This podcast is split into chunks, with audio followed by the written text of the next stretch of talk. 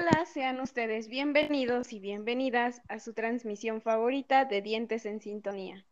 Les saluda Arisel García desde la Facultad de Estomatología de la Universidad de Juárez. Que se encuentren de la mejor manera. En esta ocasión abordaremos temas sobre el cuidado, las consecuencias y los tratamientos dentinopulpares. En colaboración de los doctores Giovanni Palacios Merino, Concepción Jacqueline Menes Menes, Nero Gómez, Katia Romero Ortega y Jacqueline Caporal Flores. Invitados por la doctora Marisol Vázquez Maceda, quien imparte la materia de Biomateriales 1 en el segundo semestre, Grupo B. Y bien, continuando con el tema que trataremos el día de hoy, podemos decir que la causa más frecuente del daño en los órganos dentarios es la iatrogenia producida por el odontólogo, que se debe de los materiales y la aplicación incorrecta de las técnicas de tratamiento. Pero para entender mejor el tema, debemos saber que la dentina y la pulpa constituyen una misma entidad, es decir, que forman parte del mismo órgano. Ahora, la protección dentinopulpar es aquella que involucra todas las maniobras, sustancias y materiales que se utilizan durante la preparación y restauración cavitaria y que tiene que tiende a proteger eh, constantemente la vitalidad del órgano dentinopulpar.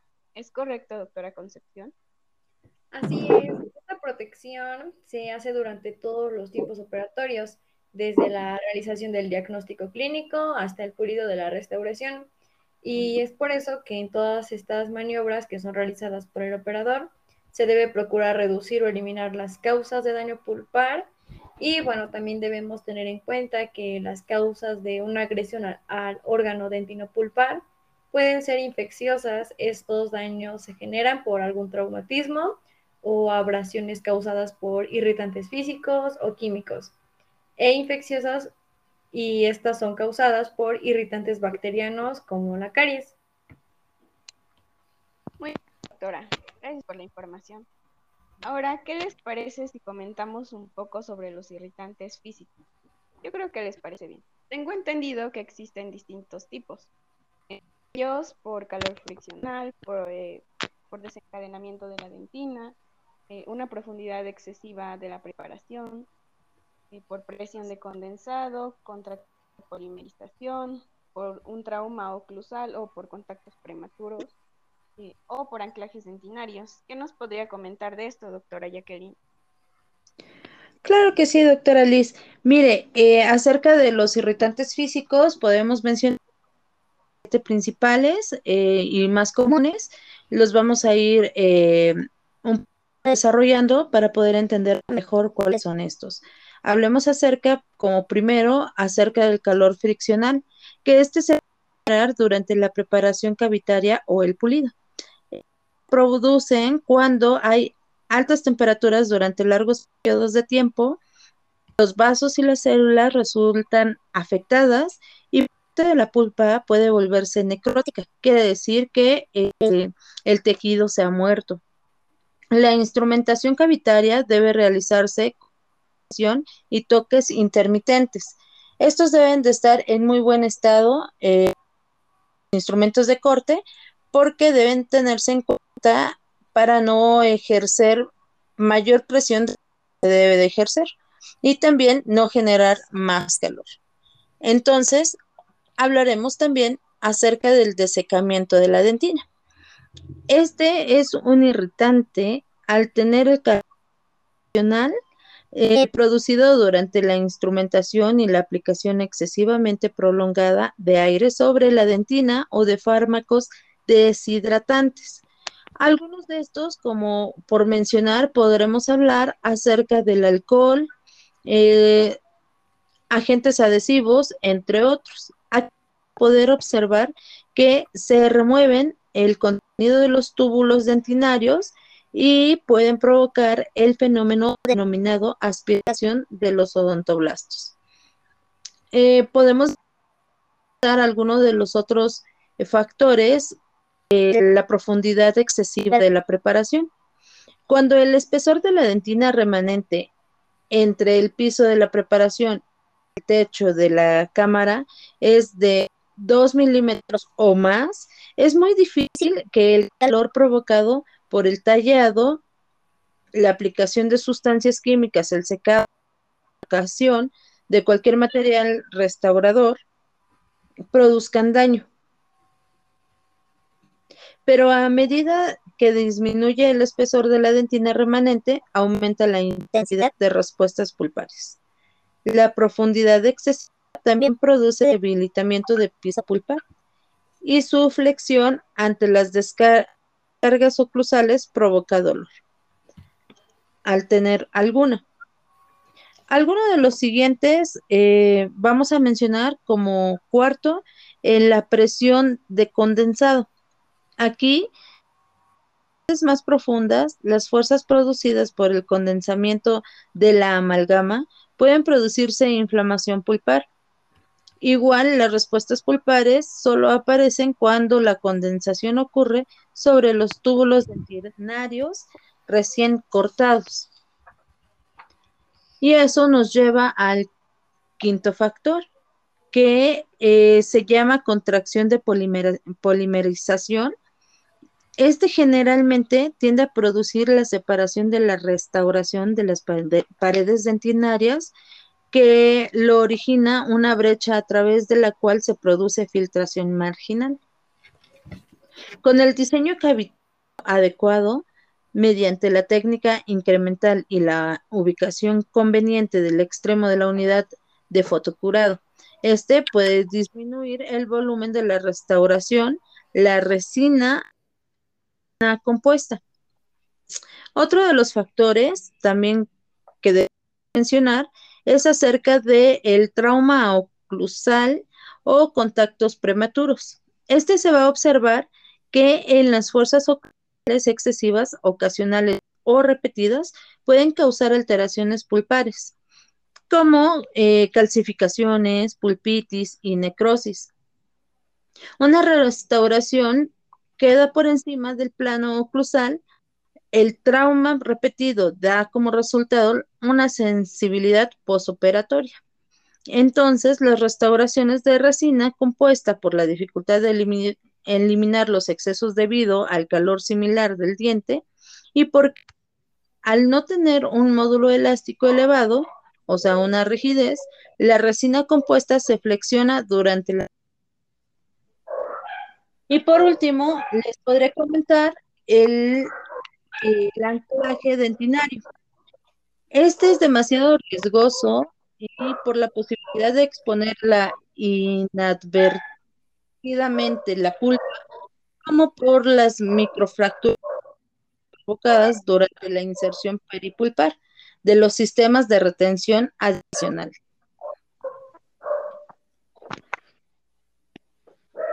Ok, pues después de escuchar a la doctora Jacqueline pues llegamos a la conclusión de que, de que las causas son por culpa de, de los operadores. hay que tener mucho cuidado al realizar algún tratamiento. Y bueno, doctora Net, nos gustaría que nos explicara qué pasa o por qué se causa el daño con los irritantes químicos, cuáles son y cómo se evitaría el daño de los órganos de Cari. Claro que sí, doctora. Primero que nada, muchas gracias por invitarme al programa.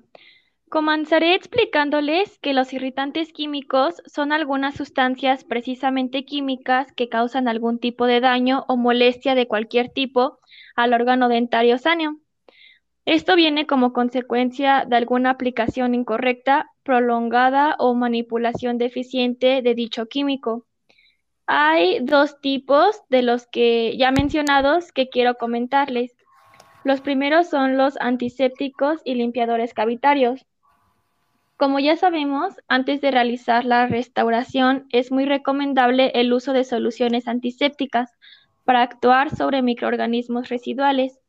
Estas soluciones deben utilizarse en concentraciones correctas y durante el tiempo indicado para evitar efectos pulpares adversos.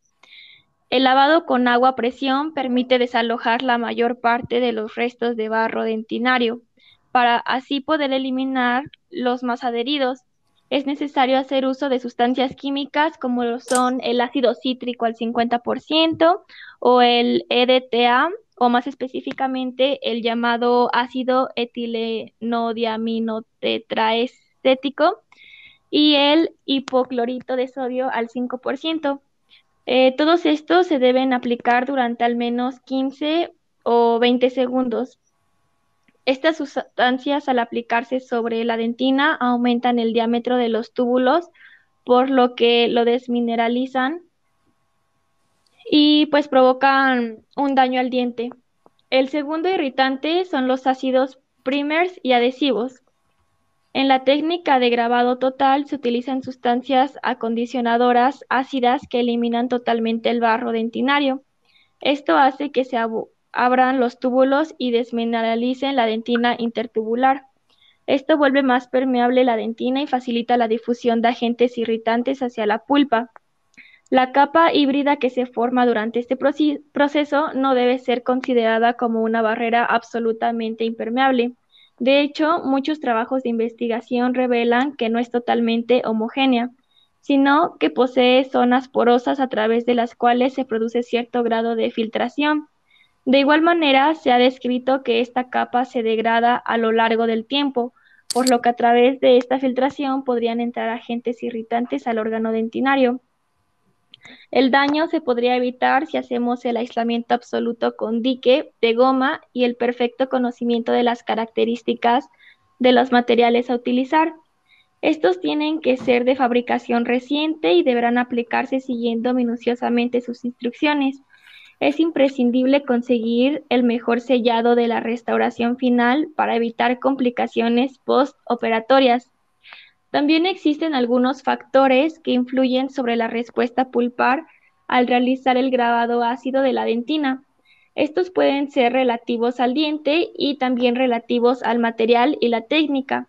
Un ejemplo de esto sería la edad del paciente, la profundidad de la preparación o del grabado, el tipo de ácido, la forma de aplicación y el tiempo de aplicación, entre otros.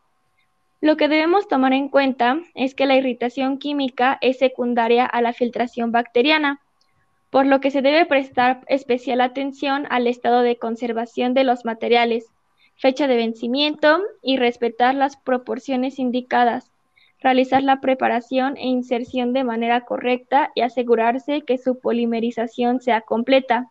De lo contrario, su biocompatibilidad podría verse alterada. Algunas propiedades de los materiales que podrían inducir lesiones en el órgano dentario pulpar son la acidez del producto, la absorción de agua durante el endurecimiento, el proceso exotérmico durante el endurecimiento y la falta de adaptación marginal que da como resultado contaminación bacteriana por filtración marginal. Un dato muy interesante es que Brandstrom y Kohl demostraron que la irritación química es secundaria a la invasión bacteriana. De hecho, durante décadas se consideró que todos los materiales de restauración en mayor o menor grado producían lesiones de complejo dentino-pulpar. Y eso es un poco sobre este interesante tema. Espero hayas resolvido sus dudas, doctora Lisette. Claro que sí. Podemos darnos cuenta que debemos tener muchísimo cuidado al utilizar, al utilizar cualquier producto en el consultorio, entonces. Y bueno, en cuanto a los irritantes bacterianos, tengo entendido de forma general que comienzan por una mala higiene hasta desencadenar sin cariño. Pero también pueden ser, pueden ser causadas, como ya habíamos mencionado, por el operador al, realizar, al no realizar adecuadamente el tratamiento. ¿Qué nos podría decir sobre esto, doctora Concepción? Bueno, en primer lugar tenemos que son por los restos de tejido cariado, y bueno, al llegar la caries a la dentina, se extiende pues, rápidamente por el límite amelodentinario. Y bueno, los restos de la dentina infectada por su contenido que contiene microorganismos y pues estos constituyen un irritante pulpar. Pues hoy en día, al verificar la eliminación total, es considerado detectar la capa de la dentina infectada y mantener menor número de microorganismos presentes la cual a través de un buen sellado marginal, pues va a tener la capacidad de la remineralización. En segundo lugar, tenemos por no eliminar la capa de desecho. En este caso, la capa de desecho debe ser considerada como una herida infectada. El lavado con agua a presión no va a arrastrar completamente la que está contaminada por microorganismos los cuales segregan toxinas que deben ser eliminadas del interior de la preparación antes de su restauración. Y Barrancos, en 2006, él sugiere que el uso de una solución detergente microbicida para eliminar las bacterias que puedan haber quedado después de un procedimiento operatorio. También pueden utilizarse en soluciones como la hidroalcohólica, de colutorios bucales y estas contienen un agente tensioactivo que disminuye la tensión superficial de los tejidos y pues va a favorecer su, penetración y es un antiséptico. Y pues también tenemos al número 3, que sería por filtración marginal. En este caso, pues es la causa más frecuente de sensibilidad postoperatoria, también por caries recurrente y fracaso de la restauración los materiales utilizados para restauración muchas veces pues no logran cerrar herméticamente la cavidad que obturan debido a muchos factores, por ejemplo, la contracción de polimerización, cambios dimensionales, solubilidad, falta de adhesión y pues entre otros. Como cuarto lugar tenemos la desinfección y esterilización de instrumentos. Se deben mantener los principios de asepsia del campo operatorio, por lo que es de suma importancia la desinfección y esterilización adecuada del instrumental. Y bueno, estos son los datos más relevantes sobre los irritantes bacterianos. Bueno, como ya lo escuchamos, por todo esto debemos debemos saber que es muy importante que acudamos con un profesional que cuente con un certificado que lo avale y con un ambiente estéril. Obviamente, también como paciente deben poner de su parte y tener pues, muchos cuidados con respecto a, sus procedimientos. Y bueno, en cuanto a la protección, eh, tengo entendido que existen selladores dentinarios que nos ayudan a evitar el paso de sustancias químicas, bacterias y toxinas a los tejidos dentinarios.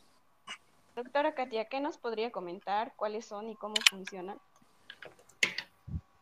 Doctora, como ya lo has dicho, son recubrimientos de los micrones eh, de espesor que se utilizan para evitar el paso de sustancias, bacterias y toxinas a, los dentinarios. De igual, nos ayudará a prevenir la hipersensibilidad dentinaria al llegar al extremo de los túbulos. Esas son algunas en los selladores dentinarios. Eh, una de ellas es el aislamiento químico y eléctrico. Eh, tiene una buena barrera antibacteriana y antitoxinas, la sensibilidad dentinaria y reducen el galvanismo bucal. Eh, los selladores dentinarios podemos encontrar los son soluciones de una resina natural o sintética disuelta en un, en un solvente como la la cloroforma. Uno de los barnices que se es de residuo natural de, copal disuelto y esta se aplica de, barniz para obtener una película homogénea, ya que una sola capa no forma una capa uniforme. El barniz se utiliza de forma consistente, muy fluida y tornará de un espeso, que quiere decir que el solvente se va a evaporar. La principal función de este barniz es este, reducir la filtración marginal en restauraciones de amalgama. Eh, algunas de, bueno, la manipulación es que con un microbush se debe aplicar por lo menos dos capas en todas las paredes de la cavidad. No se debe utilizar algodón, lo que posible que los hilos del algodón estén dentro de la película de la matriz. ¿Y cómo, cómo se aplica este barniz? Bueno, se va a realizar sentido, ya que al realizarla en varias direcciones ocasiona la formación de una película irregular. Aplicar una capa seguida de un chorro de aire de que tiene como finalidad el proceso de evaporación del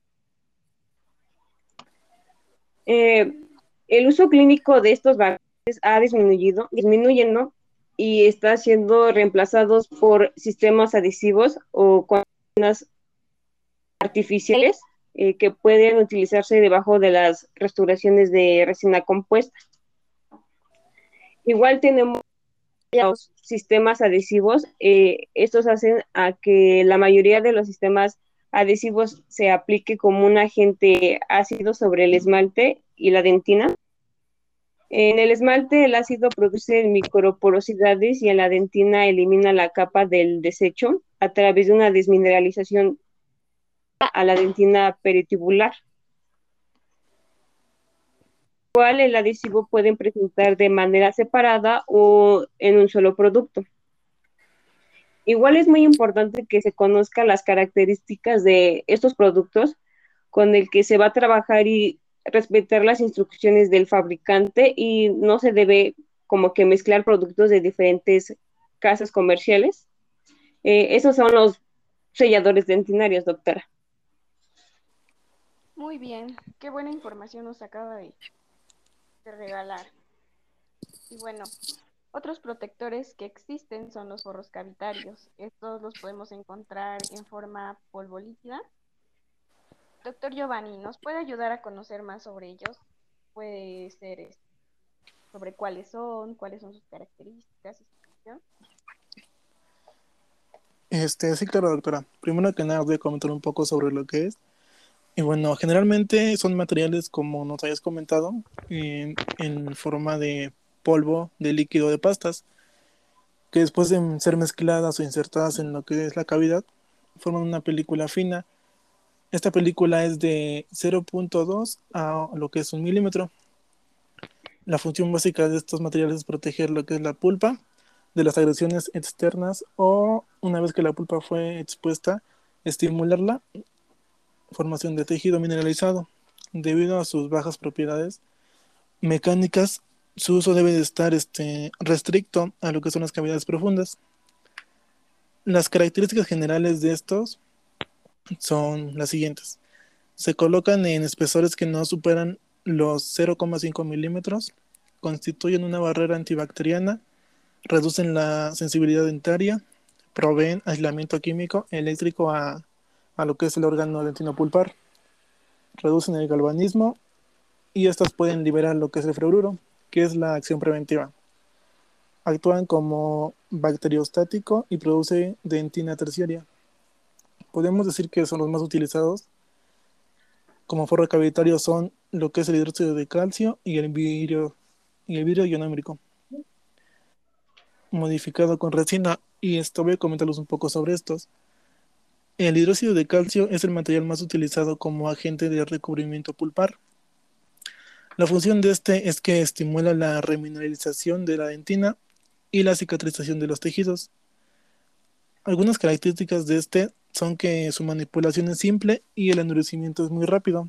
Es soluble, tiene una rigidez reducida, tiene poca resistencia compresiva y tradicional y no es adhesiva.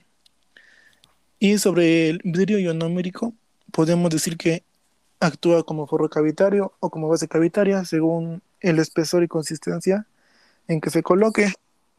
También iba a comentarles sobre una técnica que es la técnica del sándwich. Esta técnica consiste en el uso de cementos ionoméricos de vidrio como fondo a base cavitaria para posteriormente realizar lo que es la restauración con material composite. La adhesión formada entre la dentina y el cemento ionomérico de vidrio es de tipo químico y a largo plazo. También se ha demostrado que es posible la adhesión mecánica entre, entre los cementos ionómericos de vidrio y los materiales composites. Esto ha permitido el desarrollo de la técnica de sándwich. Y para este existen dos tipos de técnica, que es la técnica cerrada, cuando el forro del cemento ionómerico de vidrio es completamente recubierto con, una, con un material composite.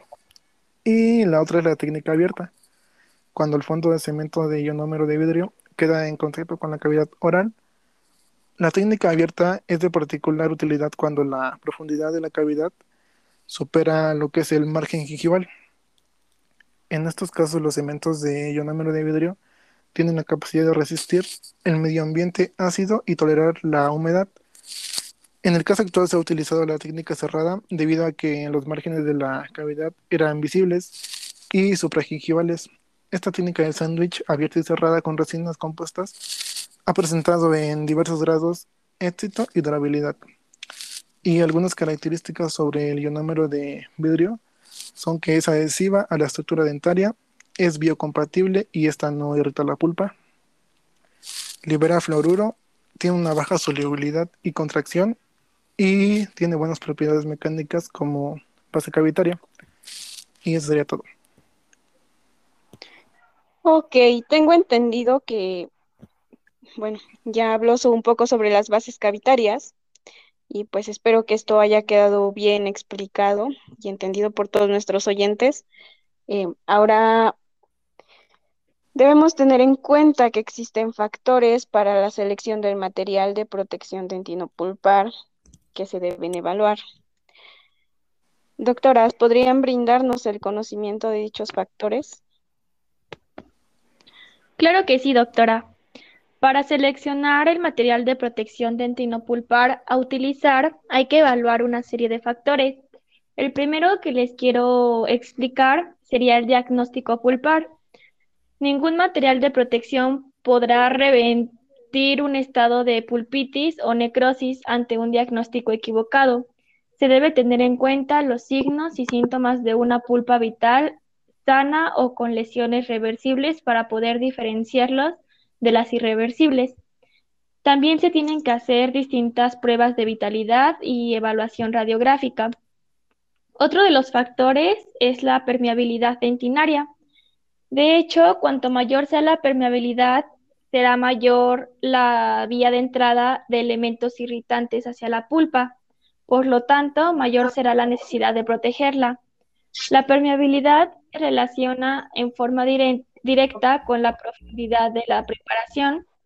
A mayor profundidad, menor es el número de túbulos dentinarios por unidad de superficie y mayor es el diámetro de cada túbulo. La permeabilidad también depende de la edad del paciente. El diente joven tiene los túbulos más anchos y es más permeable que un diente viejo que ha producido dentina esclerótica o terciaria. La dentina terciaria, si no se ha eh, sido tan invadida por bacterias, es el mejor material biológico de protección dentinopulpar. Eh, otro de los factores sería la edad del paciente. Es muy importante por la relación que tiene con la permeabilidad y porque es el paciente más joven, el tamaño de la pulpa es mayor lo que significa que menores eh, espesores de la dentina remanente luego de la preparación cavitaria. La pulpa, mientras más joven, es más irrigada y responde positivamente a las noxas formando dentina terciaria y esclerótica como elementos de defensa. Doctora Concepción, ¿nos podría hablar un poco más sobre este interesante tema, por favor? Claro, también tenemos a la profundidad de preparación, que bueno, este es el factor que más pesa al momento de decidir la protección dentinopulpar y por esto las preparaciones cavitarias se han clasificado en superficiales, intermedias y profundas. A mayor profundidad, la aproximación al núcleo odontoblástico es mayor, entonces más grande es el riesgo de producir una lesión pulpar. La excesiva profundidad de la preparación también produce un debilitamiento del piso cavitario. También vamos a encontrar el material de restauración, que bueno, los materiales no adhesivos requerirán de un material sellador para evitar la filtración marginal. Este debe de, haber una compatibilidad de los materiales de protección y de restauración. También va a influir mucho la oclusión en las restauraciones, puesto que las restauraciones ubicadas en zonas activas de oclusión que reciben fuerzas masticatorias intensas requieren de bases más rígidas. Y bueno, esto es acorde a los factores y espero tengan una, un conocimiento más extenso acerca de esto. Gracias, doctora. Ahora que tenemos conocimiento sobre los factores que influyen a causa de una agresión al dentino pulpar, ¿Con qué materiales para su prevención y tratamiento debemos tener en cuenta para seleccionar el material con el que se va a trabajar? Y ya para terminar, nos sería de mucha utilidad que nos hablaran sobre la aplicación de los materiales de protección dentinopulpar. Claro que sí, doctora. Mire, le comento que acerca de esto hay que dejar en claro que para poder hacer este tipo de reparación se debe de tener en cuenta que primero hay que limpiar la preparación con una solución detergente o bactericida. Eh, hay que preparar la parte superficial y la mejor protección pulpar es la dentina remanente. Igual, del mismo modo, podemos hablar del recubrimiento pulpar. Aquellos materiales que son colocados cuando se está en presencia de una cavidad muy profunda, donde se observe que hay transparencia o exposición pulpar. Observamos que hay dos tipos, el indirecto y el directo. Les voy a mencionar acerca del indirecto y en este vamos a hablar que eh, si es en el caso de una cavidad profunda, encontraremos una transparencia pulpar que se realiza en un recubrimiento pulpar. Se tiende a colocar el hidróxido de calcio fraguable transparencia. El uso del líquido de calcio, ya que al obtener un sellado hermético de los túbulos, la pulpa reacciona favorablemente y forma su propia defensa. Esto es muy bien este, eh, recomendado por muchos, eh, esto no es muy recomendado por muchos autores. Igual, del mismo modo, una base cavitaria de vidrio de ionómero para reforzar el piso y reemplazar el tejido dentinario, dentinario perdido. Seguido se colocará un barniz. Del sistema directo nos comentará la doctora Katia. Ah, claro, eh, bueno, el directo nos dice que como finalidad tiene mantener la vitalidad de la pulpa y lograr su cicatrización mediante el cierre de la brecha con el tejido calcificado, es probable que se produzcan exposiciones pulpar haciendo la eliminación de caries. Pues en este caso hay que preguntar si, si no ha, habido un error en el diagnóstico y los microorganismos presentan la caries o han invadido ya el tejido pulpar y si es así, lo más aconsejable es realizar un, un tratamiento endónico en este caso.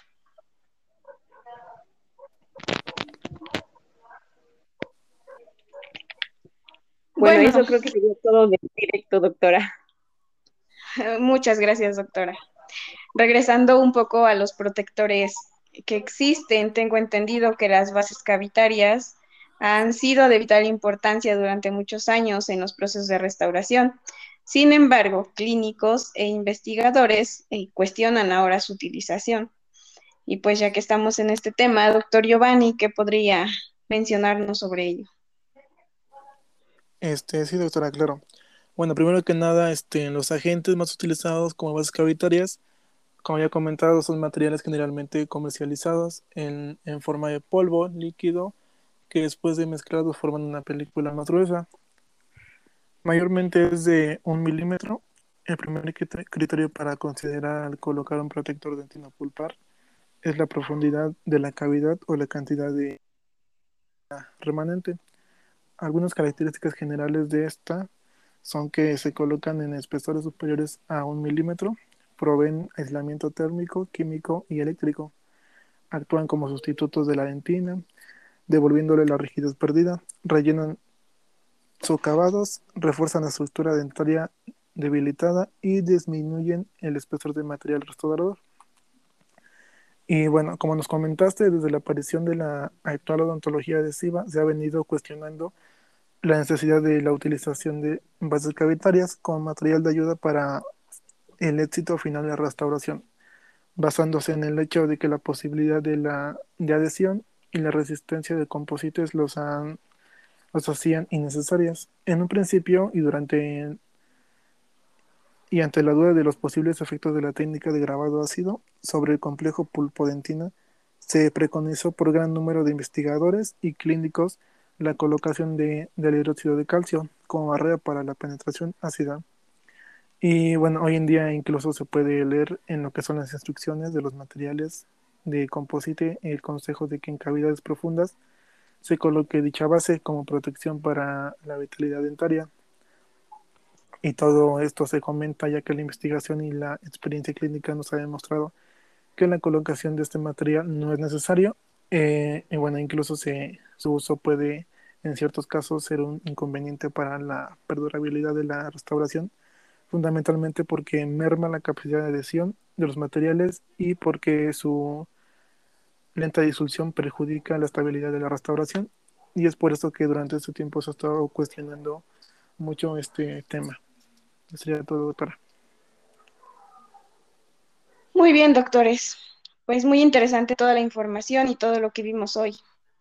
Eh, de todo lo que hablamos, eh, llegamos a la conclusión.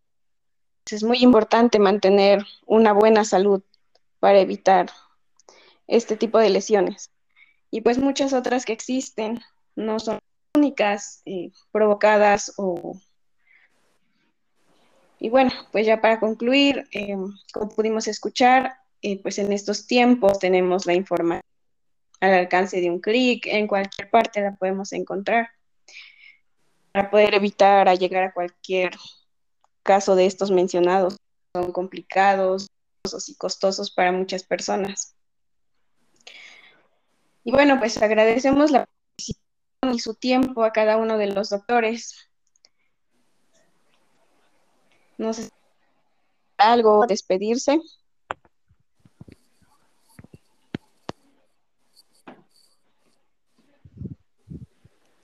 Pues muchas gracias, doctora, por invitarnos a su programa. Ha sido un gran honor estar aquí.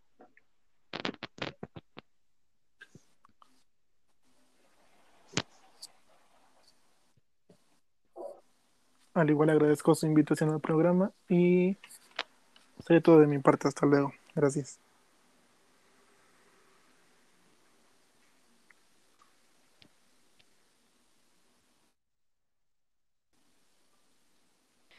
Bueno, pues despidiendo a los doctores que faltaron, quería doctora Katia, doctora Concepción, muchas gracias por su participación.